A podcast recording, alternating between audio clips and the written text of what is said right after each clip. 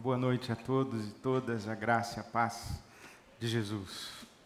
Estamos reunidos mais uma vez para celebrarmos a memória da morte de nosso Senhor Jesus Cristo.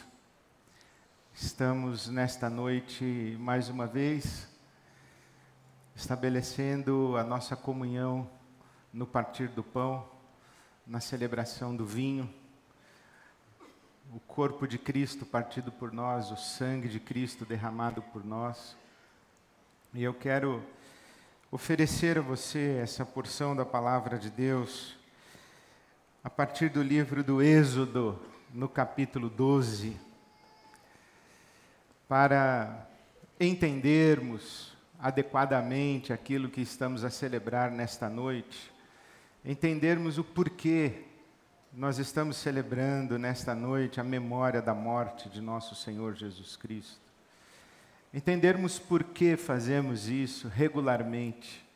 No nosso caso, mensalmente, nós celebramos, no primeiro domingo de cada mês, nós celebramos a memória de Jesus no partir do pão e no celebrar do vinho. O corpo de Cristo, o sangue de Cristo. E para entendermos isso, vamos ao Êxodo capítulo 12, onde há o registro da Páscoa judaica, a instituição da Páscoa como festa dos descendentes de Abraão, do povo hebreu, do povo judeu, a nação de Israel. Aqui no capítulo 12 nós estamos no Egito. A descendência de Abraão é uma nação numerosa, os descendentes de Abraão, Isaac, Jacó, José. Eles se multiplicaram, estão no Egito como escravos. E já estão ali há 420 anos. Embora tenham a promessa feita por Deus ao seu antepassado Abraão, de que Deus os levaria a uma terra abençoada, uma terra de prosperidade, e os constituiria como nação que seria luz para todas as outras nações, e os constituiria como um povo que seria abençoado e abençoador de todos os povos. Apesar dessa promessa, eles estão ali escravizados, eles estão oprimidos, eles estão assistindo um espetáculo da potência desta nação, o Egito, com toda a pompa, com toda a circunstância de um faraó que é venerado como um deus.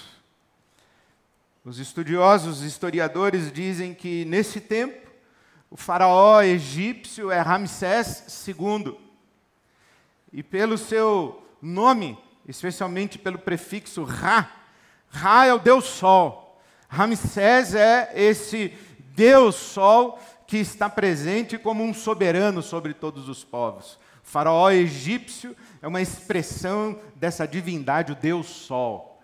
Eles estão aqui, o povo de Israel. E finalmente chega o dia de sua libertação. Chega o dia quando Deus vai cumprir a promessa feita a Abraão e vai libertar Israel da sua escravidão no Egito.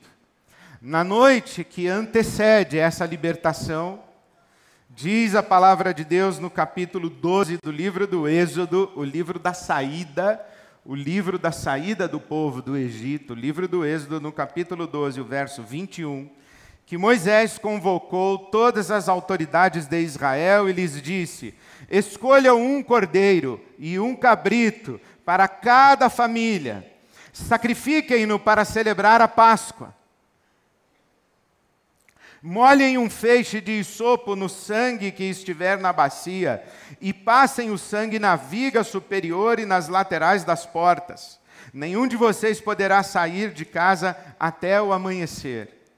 Quando o Senhor passar pela terra para matar os egípcios, verá o sangue na viga superior e nas laterais da porta, e passará sobre passará sobre aquela porta e não permitirá que o destruidor entre na casa de vocês para matá-los. Obedeçam a estas instruções como decreto perpétuo para vocês e para os seus descendentes. Quando entrarem na terra que o Senhor prometeu lhes dar, celebrem essa cerimônia. Quando seus filhos lhes perguntarem o que significa esta cerimônia, respondam-lhes: é o sacrifício da Páscoa ao Senhor que passou sobre as casas dos israelitas no Egito e poupou nossas casas quando matou os egípcios. Então o povo curvou-se em adoração. Se estivéssemos nesses dias aqui e perguntássemos qual dos dois povos seria próspero e teria um futuro, o povo de Israel ou o povo egípcio, certamente que as apostas seriam em favor do povo egípcio. O Egito está no apogeu de sua potência. E Israel está no, no degrau mais baixo da sua vulnerabilidade e fraqueza, está escravizado e oprimido o Egito é a potência opressora. O Egito está na sua glória. Israel está no seu infortúnio. Se nós perguntássemos, daqui a três mil anos, qual destas duas nações terá prosperado?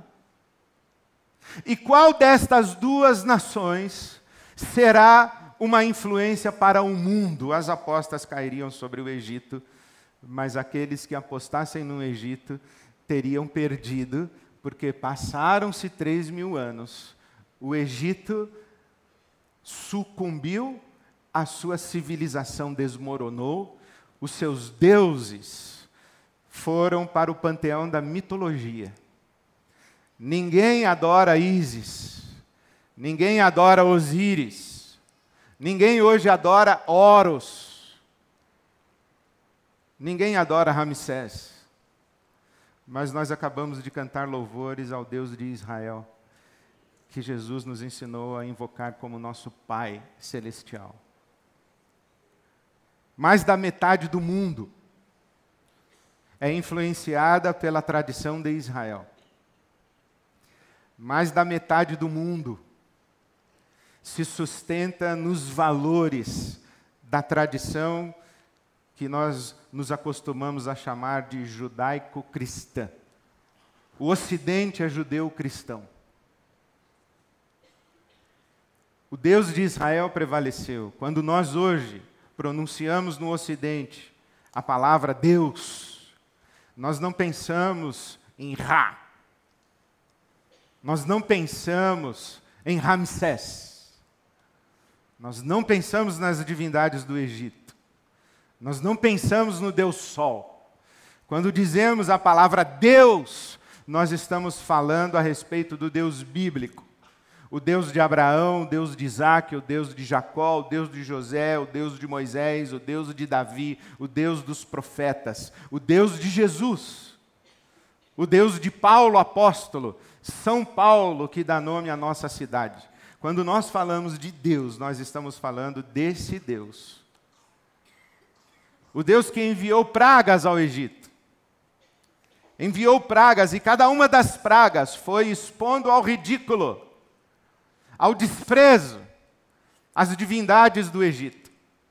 A última ou a penúltima praga, a nona praga, foi expor ao ridículo o Deus Sol. Ra! porque é a praga que cobre o Egito com trevas e escuridão. O Deus de Israel é o Deus que apaga o sol, é o Deus que está acima de todos os deuses, que é Senhor acima de todos os senhores. Estamos aqui no Egito, estamos aqui no Egito e nos perguntamos o que aconteceu para que esta nação egípcia, ficasse na poeira da história, assim como tantos outros impérios já se levantaram e ficaram na poeira da história. Depois do Egito, outros impérios se levantaram e sucumbiram. Mas o que aconteceu? Que esse povo de Israel preservou a sua cultura, preservou a sua identidade, preservou a visão do seu Deus.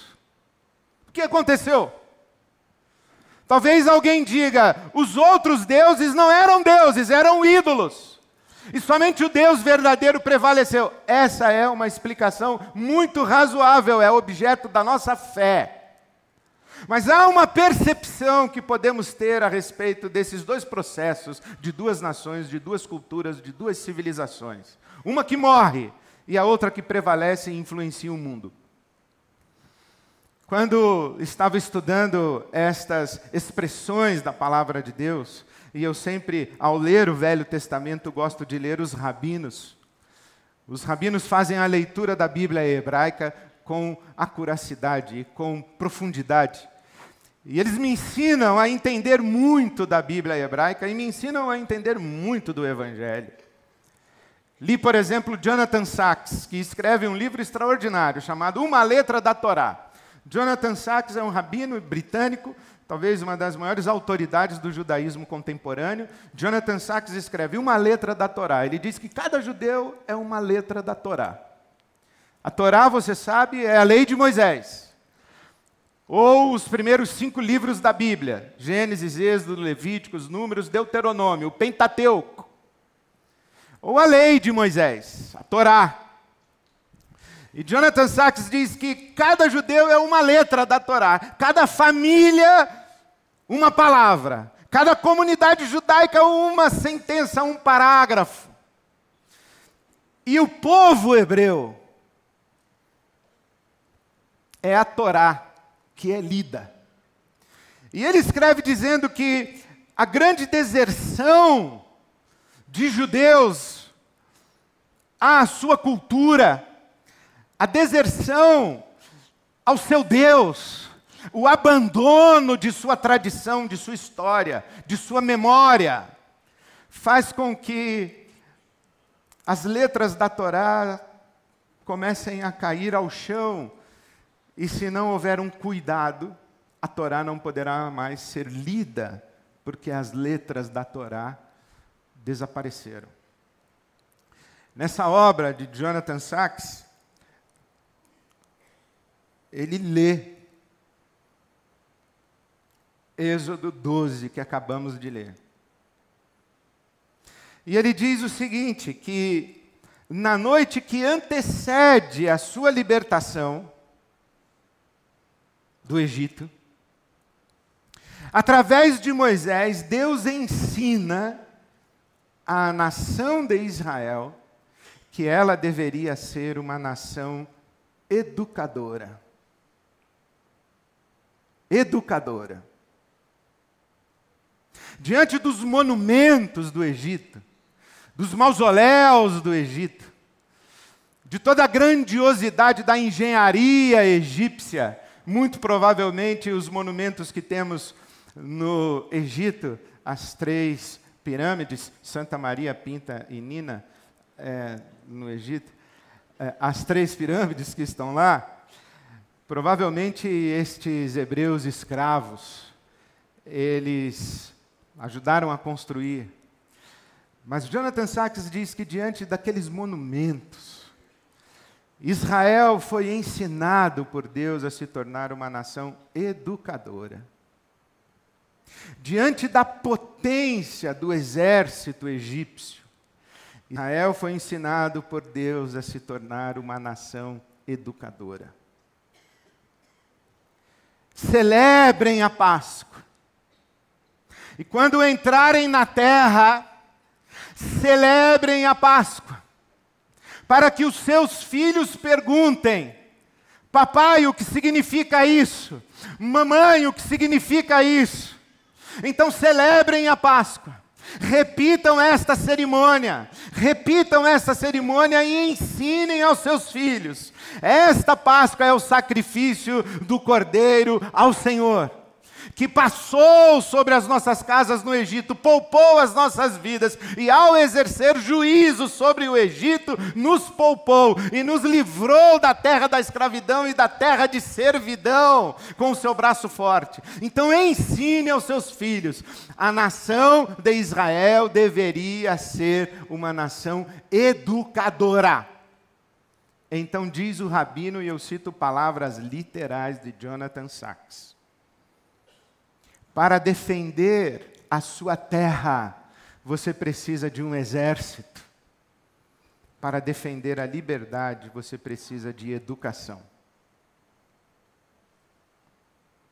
Para defender a sua terra, você precisa de um exército. Para defender a liberdade, você precisa de educação. Por isso, Israel tem que ser uma nação educadora. Extrapolando as palavras do rabino, para defender coisas, para defender os nossos bens, as nossas propriedades, nós precisamos de armas nós precisamos de força física e força bruta. Mas para defender uma cultura de liberdade, de justiça, de equidade, de bondade, para defender valores como lealdade, fidelidade, para falarmos de amizade, para falarmos de companheirismo, para falarmos de solidariedade, para falarmos de generosidade, para defendermos isso, nós precisamos de educação. Nós não ganhamos e não conquistamos liberdade com canhões, com metralhadoras. Nós não ganhamos e não conquistamos liberdade com a força do nosso braço. Nós defendemos a liberdade com a imaginação e o intelecto. Por isso, Israel precisa ser uma nação educadora. Por isso, quando Deus entrega a Moisés as tábuas da lei, diz: Eu sou o Senhor, o teu Deus, que te tirei da terra do Egito, da terra da servidão. E eu ordeno a você: não mate, não roube, não minta, não cobice, o que Deus está falando com Israel é: não construa na terra da promessa uma sociedade, um país, uma nação, uma cultura à semelhança do Egito, porque você é uma nação livre. Por isso, aqui no Deuteronômio diz assim: quando o estrangeiro entrar na tua terra, Ame o estrangeiro, porque você sabe o que é ser estrangeiro em terra alheia. Você foi estrangeiro no Egito. Não se esqueça disso. Não se esqueça que eu sou o teu Deus, eu te tirei da terra do Egito, da terra da escravidão, eu coloquei você na terra da liberdade, portanto, viva a liberdade. Por isso, Israel precisa educar para a liberdade. Por isso é que no Deuteronômio, há o Shema, a oração que até hoje se repete. Uma família judia. Ouve Israel, o Senhor nosso Deus é o único Senhor. Ame ao Senhor de todo o seu coração, de toda a sua alma, de todo o seu entendimento. E essas palavras e essa revelação a respeito do seu Deus de quem é o seu Deus, da identidade do seu Deus, do caráter do seu Deus, e da história do seu Deus, e da sua história com o seu Deus, essa revelação, ensine aos seus filhos. Quando você se levantar com os seus filhos, quando amanhecer o dia, ensine para eles. Quando você se deitar ao final do dia, ensine para eles. Andando pelo caminho, ensine para eles inculque nos seus filhos. Inculcar é a palavra de Deuteronômio capítulo 6. Coloca na cabeça deles. Ensine para eles. Educar. Educar para a liberdade. E essa experiência da Páscoa judaica é uma experiência que encontra lugar na própria experiência de Jesus. E não é outra coisa que estamos fazendo aqui hoje à noite. Relembrando quem é Jesus. Relembrando quem, quem é Jesus para nós e, e o que fez Jesus. E o significado da sua morte. O que recebemos de Deus no corpo de Cristo partido por nós e no sangue de Cristo derramado por nós. Temos que lembrar disso.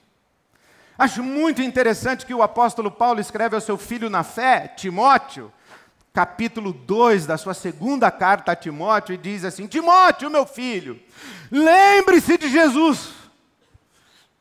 O que nos levaria a perguntar: é possível que alguém se esqueça de Jesus? É. É possível que alguém se esqueça de Jesus. É possível que alguém se esqueça do significado da morte de Jesus. É possível que alguém se esqueça da identidade de Jesus. É possível que alguém se esqueça da profundidade do Evangelho e viva de uma subcultura religiosa baseada em clichês, ideias e reprodução de conceitos vazios a respeito de Cristo, mas sem o entendimento do Evangelho. Por isso, ensine, repita, faça em memória de mim, disse Jesus. Jesus se reúne com seus discípulos na Páscoa. Na Páscoa. E quando está à mesa da Páscoa, porque Jesus era judeu, passados mil e duzentos anos entre Moisés no Egito, até o dia em que Jesus está com os seus discípulos celebrando a Páscoa, passaram-se mil e duzentos anos. Em Israel celebrou a Páscoa um ano, dois anos, três anos, quatro anos, cinco anos, quinhentos anos, setecentos anos, novecentos anos, mil anos, mil e duzentos anos está Jesus, um judeu, celebrando a Páscoa. E quando ele está à mesa da Páscoa, ele pega o pão, reparte, diz: Esse pão é o meu corpo que é partido por vocês. Toma o cálice com o vinho e diz: Este vinho é o meu sangue que é derramado por vocês. Todas as vezes em que vocês comerem do pão, partirem do pão e tomarem um vinho, lembrem-se, façam isso em memória de mim. O que nós estamos fazendo hoje? Nós estamos celebrando pedagogicamente a memória da morte de Jesus. E revolucionariamente, porque estamos reafirmando os nossos compromissos com a liberdade. Porque nós precisamos educar e nos educar uns aos outros a respeito das nossas convicções mais profundas e que dão fundamento ao mundo como nós o queremos e ao mundo como aprendemos de Deus para nós.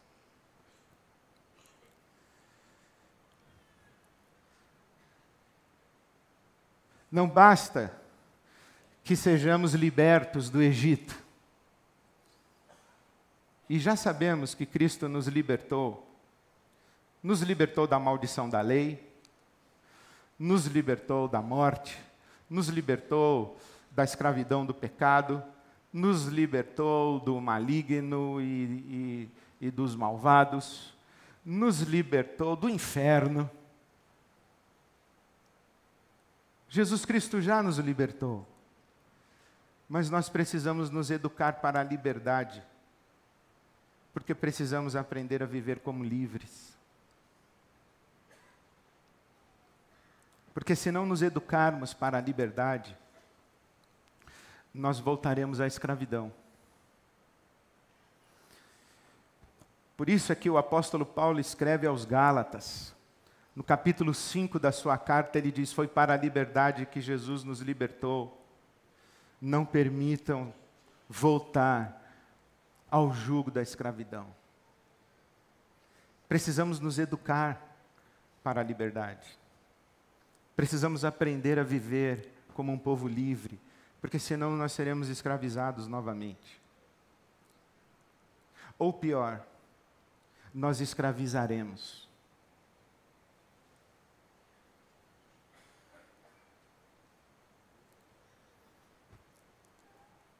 Aquele que sofre violência, mesmo estando fora do ambiente da violência, tendo sido liberto do ambiente da violência, agora ele não está mais sofrendo violência, mas se ele não se educar para a não violência, ele vai voltar a se submeter a relações violentas. Ou pior, ele se torna um violento agressor. O oprimido, quando ele é liberto, ele precisa se educar a não ser mais oprimido, a viver como livre, porque senão ele oprime, e senão ele acaba se submetendo de novo a um outro tipo de opressor, a um outro tipo de opressão. Por isso é que nós precisamos de educação. Por isso é que nós precisamos educar porque senão nós seremos escravizados novamente. Um povo que não se educa é um povo sem, sem capital simbólico, é um povo sem cultura, é um povo sem memória de história, e portanto é presa fácil de algozes, de opressores interesseiros que fazem promessas vazias então nós precisamos educar, ensinar os nossos filhos. Vocês já saíram do Egito, não voltem para o Egito. Vocês já saíram do Egito, não construam agora o Egito de vocês. Foi para a liberdade. Foi para a liberdade. Para educar, nós precisamos de rituais. Nós precisamos de corais. Nós precisamos de celebrações. Nós precisamos de símbolos. Nós precisamos de parábolas. Precisamos de metáforas. Nós precisamos de literatura, nós precisamos de orquestras, nós precisamos de museus. Nós precisamos de escolas, nós precisamos de casas com a Bíblia aberta para educar para a liberdade. Eu vou libertar vocês, mas vocês deverão aprender a viver a liberdade que eu lhes der. Eu vou libertar vocês, mas vocês terão que aprender a viver como gente livre. Isso é uma, uma, uma bênção extraordinária que Deus nos deu como seres humanos. Nos criou livres. Livres nos criou livres, inclusive, para darmos as costas a Ele. Nos criou livres, inclusive, para dizermos não a Ele. Deus nos criou com essa liberdade. Talvez o maior dom que Deus nos, nos concedeu, além da vida, tenha sido, de fato, a liberdade. E não é sem razão que a conversão é a rendição da liberdade a Deus. A conversão não é outra coisa senão devolvermos a Deus a liberdade que Ele nos deu, para o invocarmos como nosso Senhor. E fazemos isso, devolvemos a nossa liberdade a Deus, num ato de livre vontade.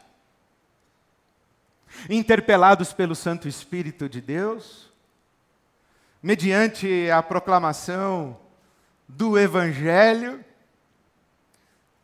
Mas Jesus disse: se alguém quiser vir após mim, negue-se a si mesmo, me dê a liberdade, se quiser. A conversão é a consagração da nossa liberdade a Deus, porque Deus é aquele único que é sobre nós, mas não nos oprime, não nos escraviza, não anula nossa identidade. Pelo contrário, nos chama a nossa autonomia, nos chama a vivermos de maneira digna e responsável diante dele em amor. Jesus Cristo é o Senhor que não escraviza, liberta. Se, pois, o Filho do Homem libertar você, você verdadeiramente será livre.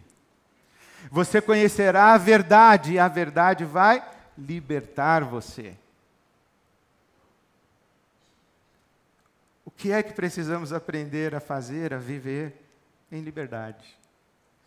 E o que é que precisamos fazer? Ensinar, educar. Educar os nossos filhos, os filhos dos nossos filhos.